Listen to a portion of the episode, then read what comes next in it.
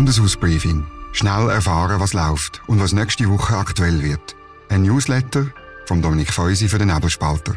Jeden Freitag im Postfach und als Podcast. Willkommen zum Bundeshausbriefing Nummer 37 vom 5. Januar 2024. Ich begrüße euch im neuen Jahr, freue, sind ihr dabei.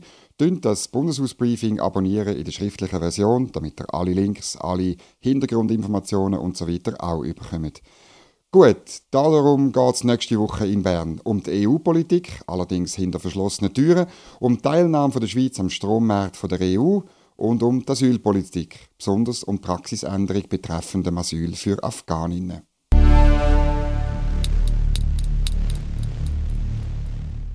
Das gibt's reden. Die Abstimmung über die 13. AHV-Rente steht an und die SVP, aber nicht nur die SVP, ist gespalten. Es gibt Exponenten und Kantonalsektionen von der SVP, zum Beispiel in Genf, wo die Initiative für eine 13. AHV-Rente zustimmen In der Romandie ist man deutlich für die Initiative, zumindest bei gewissen Exponenten. In der Deutschschweiz eher dagegen. Die Initiative stellt das bürgerliche Grundprinzip in Frage, dass sich der Staat nur so leisten soll, was er auch zahlen kann. Sie ist darum eigentlich nicht nur für die SVP ein Test, wie bürgerlich das die Parteien noch sind. Und es ist verständlich, dass linke Medien jeden noch so unbedeutenden Abweichler von dem Grundprinzip abfeiern wollen. Es geht ihnen darum, eine Stimmung zu kreieren, um das Anliegen von der Gewerkschaft und der SP ins Ziel zu bringen. Ich erinnere an Ludwig Erhard, der hat gesagt, jede Leistung des Staates beruht auf einem Verzicht des Volkes. Zitat Ende. Das ist banal, aber es muss immer wieder erklärt werden.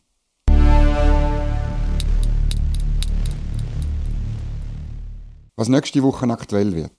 Das Verhandlungsmandat für die Rahmenverträge mit der EU kommt in die Außenpolitische Kommission vom Nationalrat.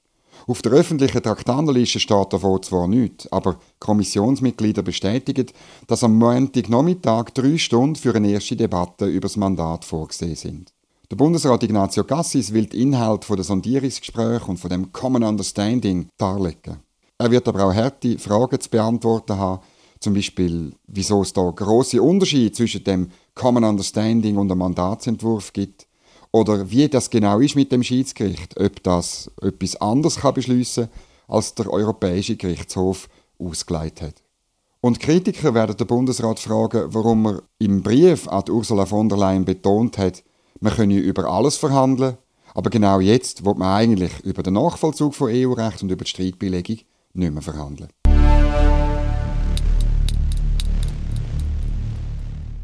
Dann geht es um die Teilnahme der Schweiz am Strommarkt der EU. Die Energiekommission vom Ständerat muss sich mit zwei Vorstößen aus dem Nationalrat beschäftigen, die dafür sorgen dass die Schweiz weiterhin Teil vom Strommarkt der EU bleibt. Beide Vorstöße kommen aus der Mitte, der Partei, die immer noch mehrheitlich an der Importstrategie von ihrer ehemaligen Bundesrätin Doris Leuthard festhält. Aber genau die Importe sind unsicher. Die EU will ab 2026 die Exportkapazitäten von ihrem Stromnetz um 70 Prozent kürzen. Das könnte das Stromnetz aus dem Gleichgewicht bringen. In der Schweiz, aber auch in der EU. Der Bundesrat Albert Rösti hat schon mehrfach betont, dass Import keine Lösung sind, sondern das Problem. Er will mehr Strom im Inland produzieren. Und er sagt auch, zumindest bei Bern einfach spezial, kurz vor Weihnachten, dass die Regeln von der EU gar nicht auf die Schweiz angewendet würden. Und er bringt dort auch einen Tweet von der französischen Energieministerin Agnès Pannier-Runacher, wo genau das sagt. Ob alles in Ordnung ist oder nicht, wird die Zukunft weisen.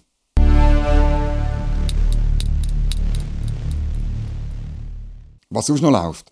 Für den neuen Asylminister Beat Jans hat die Staatspolitische Kommission einen Sprung ins kalte Wasser parat. Sie befasst sich nämlich mit diesen zwei Vorstößen zur Praxisänderung im Asylverfahren für die Afghaninnen, wo der Nationalrat in der Wintersession auf Antrag von Mittepräsident Gerhard Pfister nicht behandelt hat.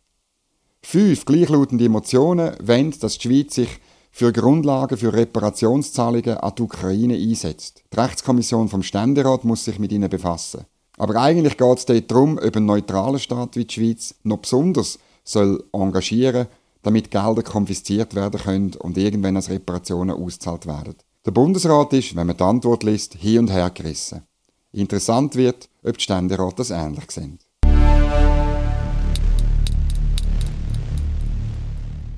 Das ist es wieder. Kurz und kompakt. Das Bundeshausbriefing als Podcast. Die ausführliche Variante, die könnt ihr unten dran mit einem Link finden. Und dort könnt ihr auch das Briefing abonnieren, damit ihr jeden Freitag um halb drei auf dem Laufenden sind. Danke fürs Zuhören, einen guten weiteren Start ins 2024, eine gute Zeit und bis nächsten Freitag. Bundeshausbriefing. Jede Woche gut informiert. Ein Newsletter und Podcast vom Nebelspalter.